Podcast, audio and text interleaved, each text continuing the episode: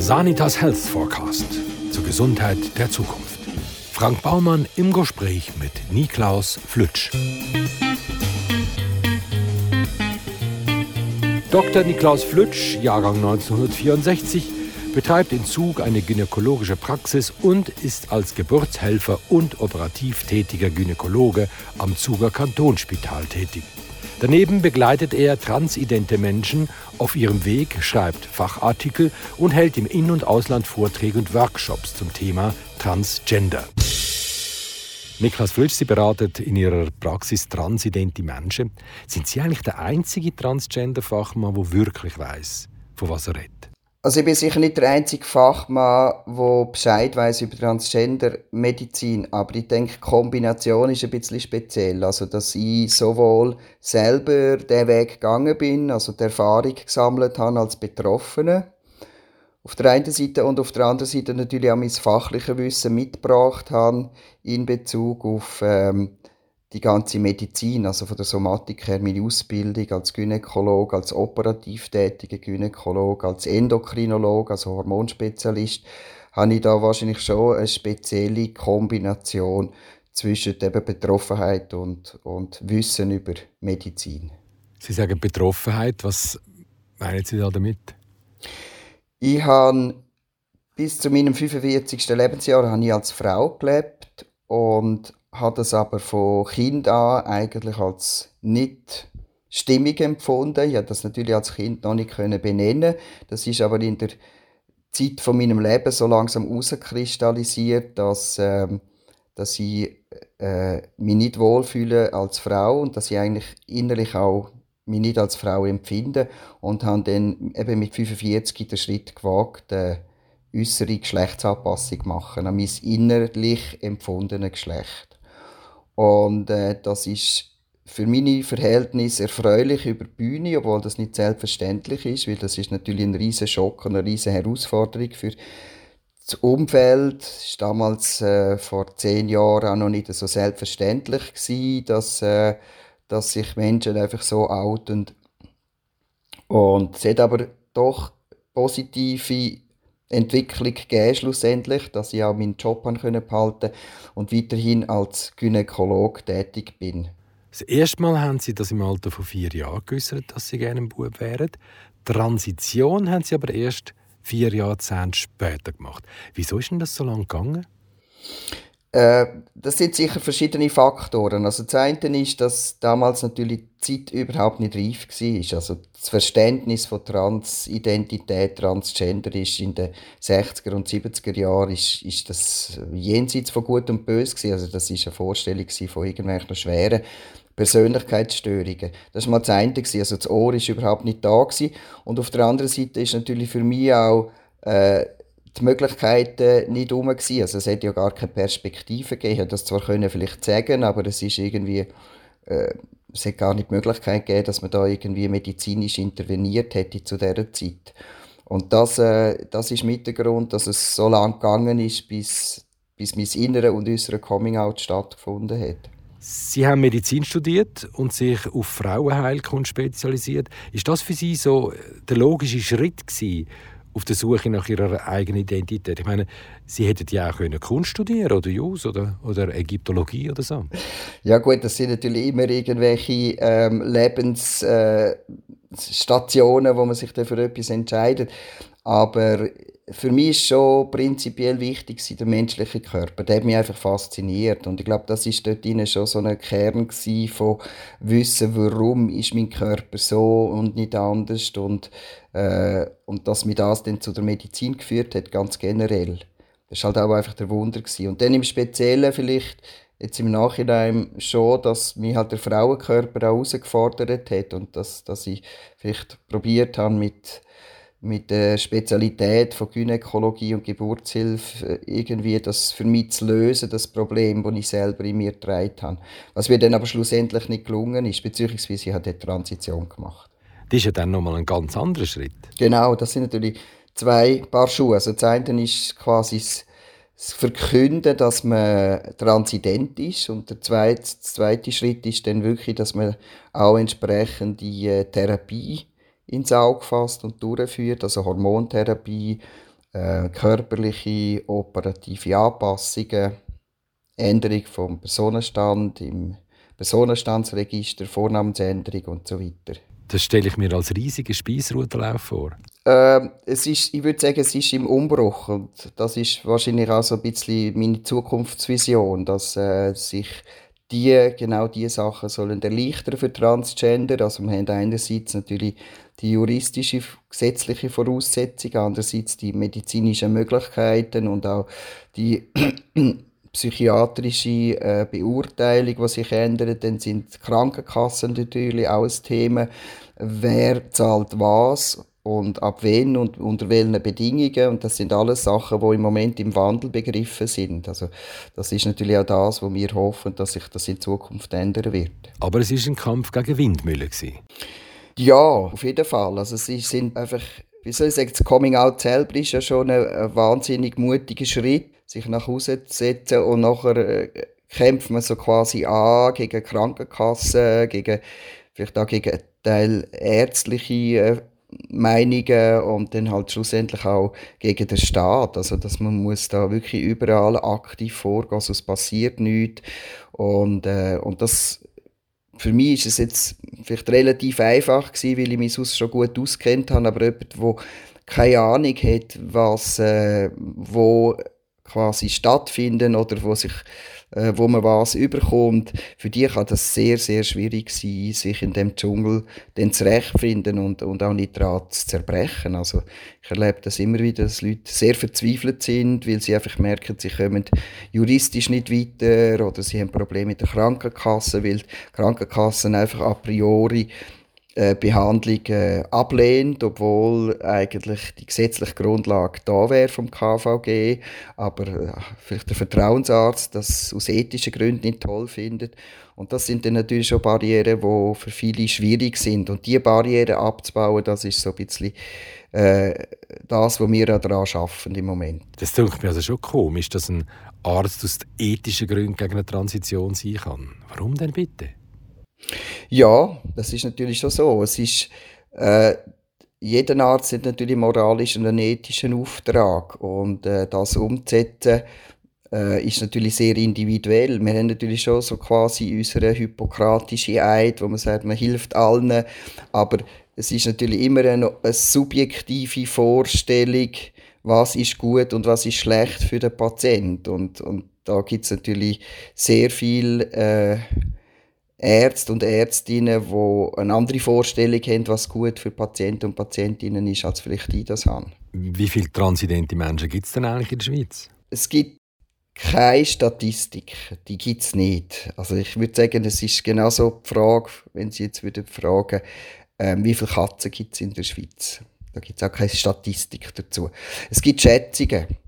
Und die Schätzungen beruhen natürlich zum Teil auf internationalen Studien, zum Teil auch auf ähm, äh, sagen wir mal Statistiken von, von der Krankheit in der Schweiz. Also es wird ja den Spitälern werden ja Statistiken geführt, wie viele Operationen durchgeführt werden. Aber die geben natürlich alle kein objektives Bild, weil die Anzahl Operationen an transidenten Menschen deckt sich nicht mit der Anzahl von transidenten Menschen, weil es gibt derige, die sich nicht operieren und so weiter. Also wir haben überall äh, sicher äh, so, sogenannte Grauzonen oder auch Bereiche, wo man nicht können, äh, genau abschätzen Aber ich würde sagen, wenn man es jetzt auf den Punkt bringen gehen die Schätzungen so zwischen 0, 5 und 1 Prozent von allen Einwohnern in der Schweiz haben zeitweise oder dauerhaft das Gefühl, sie, können, sie seien nicht kongruent mit ihrem Geschlecht. Das heißt, wenn, wenn man sie jetzt fragen würde, fühlen sie sich wohl als Mann in dieser Gesellschaft, oder gibt es Momente, wo sie sich nicht wohlfühlen? Da gibt es doch einige, die sagen, nee, es gibt schon so Situationen, wo ich mich nicht wohlfühle. Oder es gibt auch diejenigen, die sagen, ich fühle mich nie wohl als das, wo ich geboren bin. Und daraus äh, dann halt die Zahl abzuleiten, wie viele Leute gibt es denn tatsächlich, wo das Coming-out machen und den Schritt machen zur körperlichen Veränderung, ist dann nochmal schwierig. Also von diesen 0,5 bis 1 Prozent sind es dann wahrscheinlich ich würde jetzt sagen, vielleicht ein Drittel oder oder äh, 20 Prozent, die sich dann schlussendlich entscheiden für eine körperliche Anpassung. Wie viele gibt es denn, die die Transition machen und nachher sagen, ja, ich glaube, ich habe mich da geirrt, da habe ich wahrscheinlich einen Fehler gemacht, ich muss alles wieder rückgängig machen? Die gibt es, das ist wahr, die gibt es aber sehr selten. Und wenn man ein bisschen schaut, was der Grund ist, wieso solche Personen ähm, wieder zurückwenden in ihr ursprüngliches Geschlecht, sieht man auch, dass das eigentlich ganz, ganz viele verschiedene Gründe sind. Also die Häufigkeit schätzen wir auch etwa auf vielleicht 1% von all denen, die den Weg gehen. Dass etwa 1% von allen Menschen, die Transition machen, also Geschlechtsanpassung, nachher äh, das bereuen, so quasi. Man sagt auch denen Regretters auf Englisch. Und zum Teil oder größtenteils dann auch wieder versuchen, im ursprünglichen Geschlecht zu leben. Aber die Gründe dafür sind sehr mannigfaltig. Also es gibt viele, die sagen, es ist nicht ein Fehler, also ich bin, ich bin transident nach wie vor, aber für mich ist die Rolle nicht lebbar. Das ist fast das häufigste, was ich gehört habe, dass Leute einfach wirklich daran brechen, an, an dem Versuch, endlich in ihrem Geschlecht können zu leben und sich äh, nach außen eigentlich auch zu präsentieren und einfach immer wieder quasi äh, irritierend und von der Gesellschaft äh, abgelehnt werden und von den Eltern nicht akzeptiert werden, dass sie irgendwann sagen, ich kann den Kampf nicht mehr aufrechterhalten. Das ist einer der wichtigsten Gründe.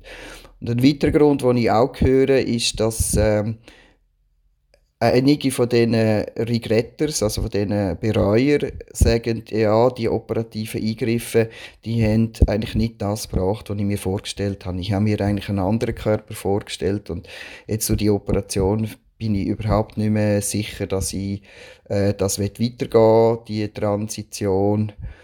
Und ein dritter Teil ist dann tatsächlich, der sagt, ich habe das irgendwie damals aus einer Laune heraus entschieden und heute muss ich sagen, das ist ein Fehler gewesen. Das äh, möchte ich wieder rückgängig machen. Was kostet denn eigentlich so eine Transition? Also der Schweizer muss ja immer ganz genau wissen, ob sich etwas rechnet oder nicht. Was es kostet. Ich würde jetzt mal sagen, eine Transition ist gar nicht so teuer, wie sich das viele vorstellen. Also wir haben sehr viele chronische Erkrankungen, zum Beispiel Diabetes, zum Beispiel HIV-Positive. Die verschlingen immense Gelder von der, von der Krankenkasse. Wenn man das jetzt abbricht auf, auf einen transidenten Mensch, der vielleicht zwar am Anfang von seiner Geschlechtsanpassung äh, teuer ist, im Sinne von, es braucht Operationen, die können zwischen 30 und 50, 60'000 Franken kosten. Plus die Hormontherapie, muss man sagen, ist der Anfang wahrscheinlich schon so teuer. Aber nachher auf Langzeit ausgerechnet, wenn, wenn das erfolgreich ist, die Geschlechtsanpassung, dann brauchen die äh, Hormontherapie im Jahr rund 250 Franken plus eine ärztliche Konsultation. Also das wird dann sehr, sehr gering eigentlich bei den Kosten. Es ist einfach äh, der erste Moment, vielleicht, wo relativ teuer erscheint.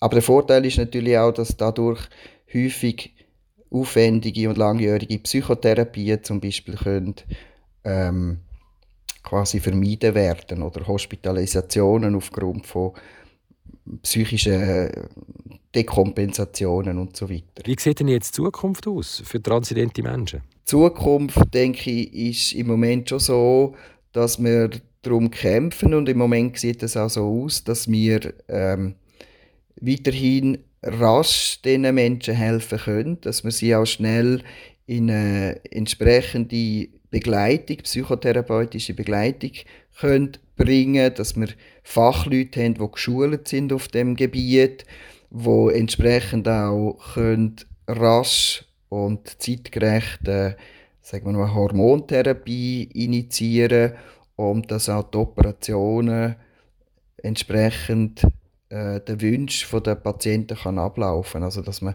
halt wirklich gewisse Operationen durchführt, die dringend sind und dass man da nicht muss Monate bis Jahre lang auf ein Okay warten von von der Krankenkasse zum Beispiel, dass sie es übernehmen, also dass so die, die typischen Hin und Her äh, Bewegungen, dass wir ein Gesuch stellen, das wird primär a priori abgelehnt, dann müssen wir ein Wiedererwägungsgesuch stellen, dann wird es nochmal abgelehnt, beziehungsweise dann kriegt man einen riesigen Fragebogen. Und das, das zieht sich dann über Monate hin und schlussendlich ist der Fall ja so klar, dass irgendwann muss die Kasse zahlen. Aber es ist so wie wie die Leute einfach schikanieren, dass man sie noch ein halbes Jahr irgendwo ähm, lässt warten mit, die, mit ihrer Transition und das ist für viele sehr unerträglich. Weil wenn einmal die Entscheidung gefallen ist, ich möchte transitionieren, wird man das ja nicht über 15 Jahre machen, sondern dann wird man sagen, ich möchte eigentlich so schnell wie möglich von einem Geschlecht ins andere kommen. Und das habe ich das Gefühl, dass in Kassen noch nicht kapiert. Für die ist das wie so, das muss ein Prozess sein, der über 15 Jahre geht. Und das, das verstehe ich nicht, dass da noch, noch nicht der 20 runtergefallen ist. Das, wenn die Entscheidung gefallen ist, die Diagnose steht, dann ist eigentlich der Fall klar. Und da gibt es nicht noch Diskussionen hin und her, ob das jetzt zu früh ist oder, oder nicht zeitgerecht und so weiter. Dann müssen wir fast sagen, Transmenschen haben eine miserable Lobby. Wir sind uns am Besseren. Also ich glaube, die Lobby ist viel, viel besser geworden. Aber das ist schon so gewesen.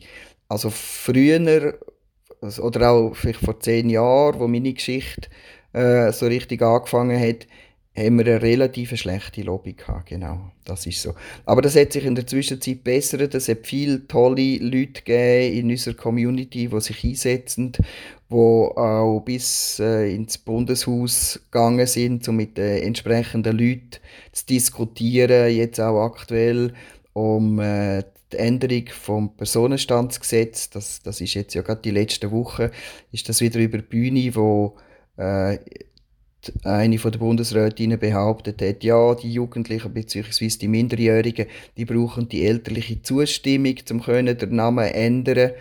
Das haben ja Experten so ähm, unterstützt, worauf wir als Experten alle einen Brief unterzeichnet haben und gesagt haben, nein, das stimmt nicht, das ist ein Missverständnis. Wir Experten haben immer gesagt, auch die Jugendlichen und, und Kinder, sobald sie urteilsfähig sind, können selber entscheiden und müssen nicht über die, das Wohlwollen der Eltern quasi, ähm, quasi das als Schicksal annehmen, ob jetzt die Eltern Ja dazu sagen oder nicht, sondern im Gegenteil, also die, die Jugendlichen sind mündig diesbezüglich. Und das hat dann dazu bewirkt, dass effektiv jetzt auch im Parlament die Stimmung umgeschwungen ist und dass wir jetzt äh, im Moment auf gutem Kurs sind mit dem Personenstandsänderungsgesetz.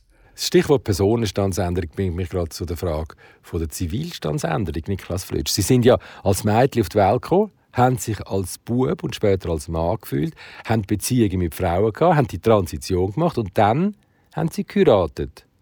Ein Mann. Das ist ja eine 180 Grad Kehrtwende. Ja, das ist immer so die, die grosse, interessante Frage, warum das, das so ist. Ja, also, für sie ist es natürlich völlig uninteressant, das ist schon genau, klar, weil es einfach genau. Liebe ist, aber für uns ist es also, ich würde sagen, es ist also schon ein bisschen schräg. Ja, also ich glaube, dazu kann ich nur sagen, es passiert vieles in Sachen Liebe, wo, wo für Außenstehende, ich glaube, einfach unklar ist oder nicht nachvollziehbar. Das ist mal Punkt 1. Und ähm, was jetzt genau da passiert ist, ich habe das probieren zu erklären, dass, ähm, dass ich damals in meiner Rolle als Frau einfach nicht können mit Männern intime Beziehungen eingehen, weil das für mich einfach so klar war, dass ich in meine Frauenrolle gedrängt worden bin, dass es für mich damals ein No-Go war. Und dementsprechend äh, habe ich Partnerschaften mit Frauen gelebt und nach meiner Transition hat sich das geändert, da ich als Mann gelesen werden und wahrgenommen werden, dass das ganz eine andere Dynamik bekommen hat und dementsprechend mein Herz sich auch geöffnet hat für Männer. Und dann ist es passiert, dass mir der Mensch begegnet ist, wo für mich so wichtig im Leben ist, dass ich mit ihm möchte äh, das Leben verbringen. Und das ist mein neuer Mann geworden, mein Ehemann geworden. Haben Sie sich eigentlich jemals von sich als Bettina verabschiedet?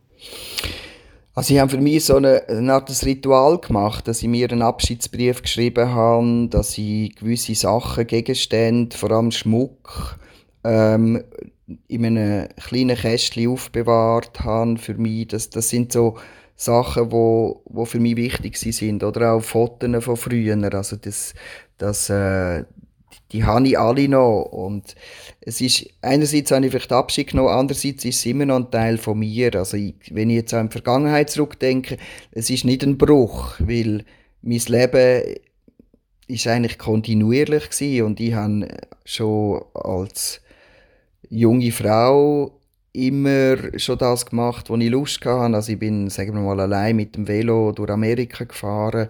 Ich bin viel in den Bergen gewesen, bin viel zelten, unterwegs bivakieren. Das sind alles so Sachen gewesen, die ich früher schon gemacht habe. Also von dem her ist es jetzt nicht irgendwie ein Bruch, dass ich früher äh, nur Mädchen-Sachen gemacht habe und jetzt nur Bubensachen machen oder so, sondern das, das ist für mich eher sogar eine Verstärkung noch von dem, was ich früher immer gemacht habe, in dem Sinn, dass ich es jetzt gemacht habe und äh, irgendwo weniger das Gefühl hatte, dass ich schräg angeschaut werde von, von meiner Umwelt, wenn ich es jetzt mache. Sagen Sie, ist die Schweiz eigentlich gut aufgestellt, wenn es um die klinischen Voraussetzungen für Transgender-Medizin geht? Also für, für Transgender-Menschen sehe ich schon, dass wir ähm, vor allem die Leute noch fachlich, also die Ärzte fachlich besser ausbilden. Dass vielleicht auch ein Ausbildungszweig gibt für Transgender-Medizin an der Universität, dass ähm, vor allem plastische Chirurgen sich besser ausbilden, also es, es gibt plastische chirurgische Zentren an den Universitäten, aber die sind zum Teil in meinen Augen einfach nicht ausgerichtet, so speziell auf Transgender-Medizin. Also es macht mehr Sinn, dass man eigentlich einzelne Personen fachspezifisch ausbildet und dass die dann entsprechend die Operationen durchführen und vielleicht halt auch äh, halt an verschiedenen Universitäten gleichzeitig äh, operativ tätig sind. Das ist so das Konzept, wo mich im Moment ein bisschen stört an den äh, Kompetenzzentren für Transgender-Medizin, wo jetzt da in Deutschland und zum Teil auch in der Schweiz Entstehen sind. Aber es sind zwar Zentren, aber es fehlt nicht wie an den kompetenten Leuten. Also sie haben dann schon irgendwelche äh, Assistenz- und Oberärzte, wo, wo das bedienen, aber die haben alle so eine Halbwertszeit von zwei bis fünf Jahren und dann sind sie nachher wieder weg. Und dann kommt wieder jemand Neues und dann merkt man so, oh, jetzt fängt es wieder quasi bei Adam und Eva an, man muss wieder alles neu aufbauen und die neu wieder einführen und, und eigentlich wäre mein Ziel, dass man eine Transgender-Medizin hätte, wo die Leute wirklich über Jahrzehnte die gleichen sind, was sich wirklich dem speziellen Kapitel von der Medizin widmen und, äh, und dementsprechend dann eben auch wirklich qualitativ bessere Medizin machen. Und da haben wir jetzt gerade das zweite Thema, nämlich äh, Qualitäts... Ähm, wie sagen wir dem, Qualitätsprüfung in der Transgender-Medizin. Oder die Schweiz hat ein Gesetz, KVG, das heißt, das ist das sogenannte Territorialprinzip. Das heißt, wenn eine Operation in der Schweiz angeboten wird, dann kann man sie nicht im Ausland machen lassen auf Krankenkassenkosten. Also nur Operationen, die in der Schweiz nicht durchgeführt werden, zahlt Kassen im Ausland. Das heißt, wenn jetzt irgendein ich bin jetzt ganz despektierlich, ein Krut- und Rüebli-plastischer Chirurg sagt, ich kann Penis machen, dann lange das schon für die Krankenkasse zu behaupten, ähm, ja, es gibt ja da in der Schweiz, wo die Operationen macht. Wir zahlen die Operation beim Transgender-Spezialist, der seit 25 Jahren über 1000 solche Operationen gemacht hat, im Ausland nicht. Ganz unabhängig, wie viel das kostet und so weiter. Und das sind eben Zustände, die ich im Moment finde, die sind unhaltbar. Also man kann nicht einfach sagen, weil die Operation in der Schweiz angeboten wird, äh, muss man sie in der Schweiz durchführen, sondern man muss eben genau dort einmal den Finger drauf heben und sagen, ja, wie qualitativ gut ist denn die betreffende Person oder das Zentrum mit diesen Operationen. Und wir haben im Moment Zustände, die dazu führen, dass ähm, an gewissen Zentren in der Schweiz operiert wird und dass nachher Komplikationen entstehen und dass die Leute wirklich dann fürs Leben geschädigt sind. Also wenn die erste Operation nicht sauber läuft, dann sind die nachher jahrelang immer wieder dran und müssen immer wieder Korrekturen machen und, äh, und ich finde, dass im Moment ist das einfach nicht haltbar, so Zustände. Ist es eigentlich immer noch so, dass viele ihre Transition in Asien machen lassen? Das ist immer noch so, ja. Also es gibt ganz viele, die auf Thailand gehen. Thailand ist diesbezüglich eine Hochburg. Und man muss sich dort vorstellen, die haben wirklich Transgender-Kliniken, die machen praktisch nichts anderes als jeden Tag äh, geschlechtsanpassende Operationen durchführen. Und dementsprechend haben die natürlich eine wahnsinnige äh, Lernkurve hinter sich. Die haben auch extrem kleine Komplikationsraten. Und das beweist einmal mehr, dass es halt wirklich einfach auf die Häufigkeit drauf ankommt. Also wenn man so eine Operation äh, zweimal, dreimal pro Woche durchführt, dann hat man einfach die Übung. Und die Übung in der Chirurgie, das ist das A und O, das wissen wir eigentlich in jeder Sparte. Also jeder, der äh, man muss sein Hüftgelenk operieren lassen, will ja zu einem Spezialist gehen, der möglichst schon viel gemacht hat und nicht zu dem, was, ja, ich habe es erst zweimal gemacht, aber ich habe ein Lehrbuch und ich habe das schon, oder? Und das ist genau gleich in der Transgendermedizin. Da kommt natürlich noch dazu, dass Transgendermedizin ist eine höchst spezialisierte Transplantationschirurgie. Also ich würde sagen, es ist eine der komplexesten, weil es werden, jetzt gerade bei der Phalloplastik, also beim Penisaufbau, da werden Nerven transplantiert, da werden Arterien und Venen transplantiert und das führt dazu, dass nachher äh, der entsprechende Penis auch wieder Gefühl hat und das ist, das ist wirklich Hochleistungsmedizin und das kann man nur, wenn man genug Erfahrung hat. Und da müssen auch die besten Chirurgen, haben da mehrere Jahre quasi nochmal in die Schule, um so etwas zu lernen. Und, und das ist das, wo, wo ich, eben, wie gesagt, vermisse in der Schweiz. Es gibt in Deutschland gibt, ähm, einige Zentren, die auch spezialisiert sind auf Transgender-Medizin und ich denke, dass das müsste man in der Schweiz auch machen, dass man wirklich Leute hat und von mir aus muss das auch nur eins, eine Klinik machen, weil wir haben nicht so viele Operationen, dass wir, das, äh, dass wir da drei, vier, fünf verschiedene Zentren können bedienen mit genügend operativen Eingriffen. Sagen Sie, ist es eigentlich schwieriger, aus einem Mann eine Frau zu machen oder aus einer Frau einen Mann? Es ist schwieriger, aus, aus einer Frau einen Mann zu machen, weil du musst dort transplantieren. Also man transplantiert ähm, vom Vorderarm nimmt man ein Stück Haut mit, der, mit Gefäß und Nerven und tut das rollen zu einem Penis und tut das in, äh, quasi im Venushügel dort am Symphyse festmachen und dort Harnröhre verlängern. Das, ist riesige, das sind riesige Operationen und auch muss sehr exakt passieren, dass nachher die Harnröhrenverlängerung nicht vernarbt. Und bei der Transfrau, also von Mann zu Frau, nimmst du im Prinzip den Penis weg, den Hoden weg.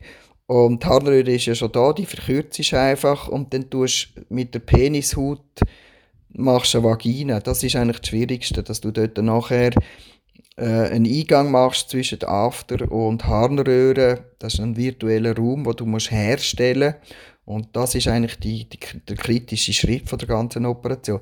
Aber wenn du das schaffst, dann ist es nachher relativ einfach. Und du musst kein Gefäß anastomosieren, musst keine Nerven zusätzlich noch verbinden.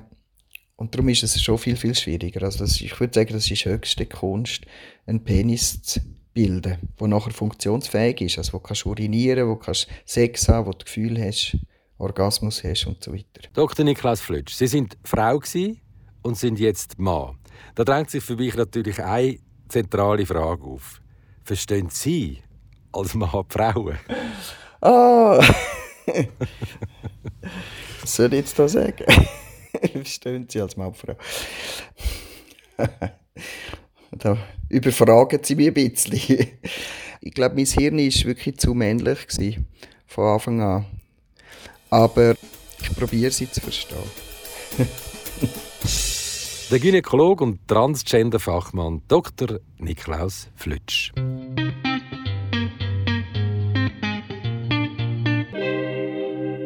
Weitere Einblicke in die Gesundheit der Zukunft finden sich im Bestseller Sanitas Health Forecast. Und den gibt's überall, wo es gute Bücher gibt.